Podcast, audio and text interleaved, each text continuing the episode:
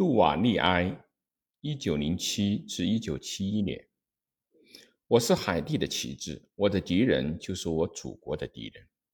杜瓦利埃，法朗索瓦·杜瓦利埃担任海地总统长达十四年之久，是一个腐败、残酷的独裁者。他利用令人毛骨悚然的海地国家安全志愿军——通顿马库特。意为杀人的恶魔，是一个自豪但不稳定的国家，第一个自由的黑人共和国臣服于自己。他和他残暴的党羽掠夺了海地这个国家，恐吓其政权的反对者，以广受欢迎的医生身份，成为杜瓦利埃转向腐败掠夺式政治。和伏都教化，声称自己是半神人物，即半基督教、半伏都化的英雄萨米迪男爵。一九零七年的四月十四日，索朗弗朗索瓦杜瓦利埃生于首都太子港。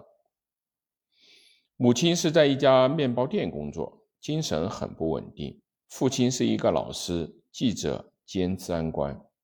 一九三四年，杜瓦利埃在海地大学获得医学职业的资格后，父母给他取绰号“医生老爸”。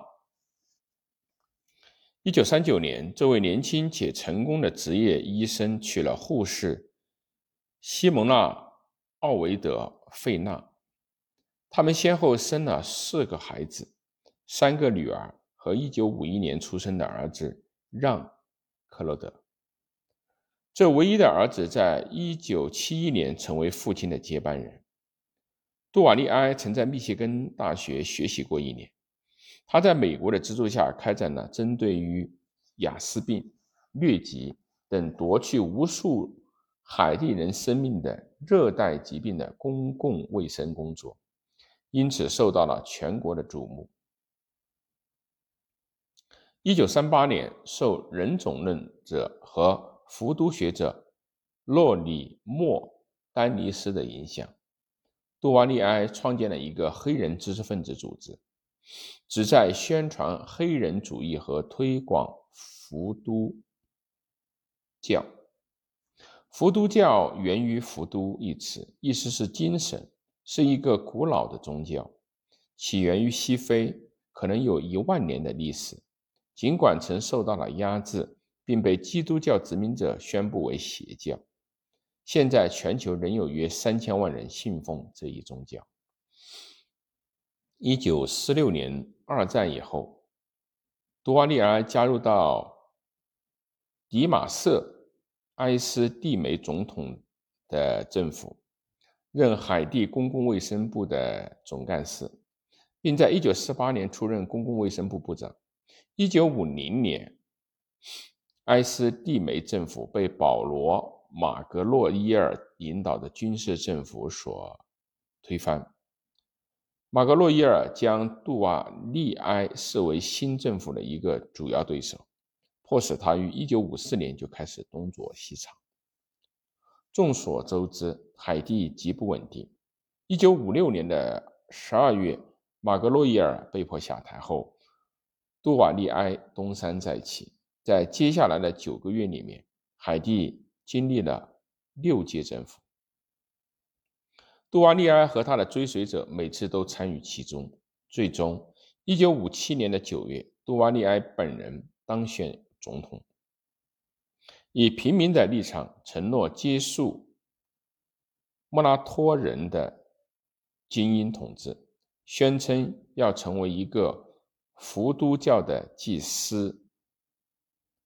他绰号中的“老爸”一词，就是人们常常用来称呼伏都教神父和女祭司的。尽管将军们都曾帮助他操纵选举。但杜瓦利埃对军队并不信任。在首席助理克莱门特·巴伯特的帮助下，他裁减了军队的规模，并创立了与之并重的杀人恶魔——国家安全志愿军。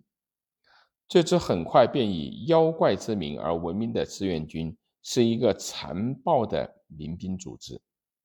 忠于总统有九千到一万五千人，他们没有正式的工资，而是在政府的收益下肆意通过了强取、敲诈和犯罪获利作为回报。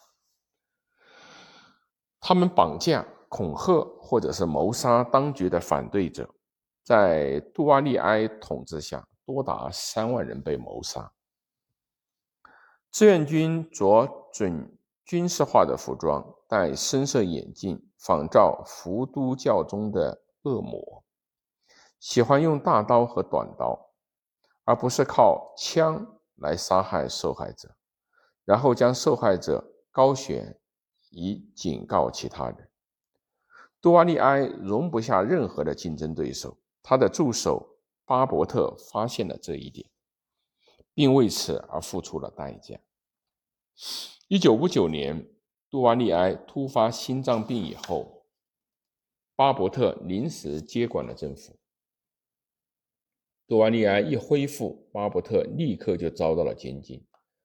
释放后，因阴谋反对杜瓦利埃，于一九六三年被杀。其他被认为会造成威胁的人都被送往迪芒斯基地，在那里被折磨致死。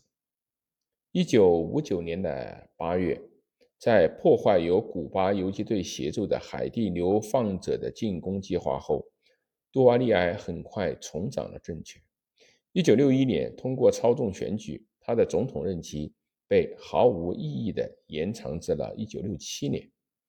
这使海地更为的孤立，因为潜在的盟友如美国开始排斥他的政权。然而，这种孤立给了杜瓦尔。利埃更大空间，将他的个人崇拜强加于政权之上。他操纵这个岛国的伏都教崇拜，鬼称自己是国家至高无上的主宰。他通过效仿萨米迪男爵，大搞迷信活动。萨米迪男爵是伏都教中的死神，常常被描绘成戴着大礼帽、穿着燕尾服。戴黑色眼镜、脸如骷髅一般的形象。尽管在1964年因为骚乱天主教神职人员而被罗马教廷驱逐出教会，杜瓦利埃仍把自己的和基督教的形象密切地联系在一起。曾有一张臭名昭著的宣传画，描绘了耶稣把手放在了杜瓦利埃的肩膀上，说：“我选择了他。”一九六四年，杜瓦利埃成为一个准君主制政权的终身总统，并修改宪法，确保他的儿子让·克洛德在他死后继任总统。年仅十九岁的小杜瓦利埃如期的在一九七一年接管了这个国家，但他大肆的炫耀财富的行为。引发了赤贫中的国人的愤怒。当腐败的上层搜刮了国家仅剩的资产时，大多数国人还未受过教育。一九八六年，小杜瓦利埃的统治被军方所推翻。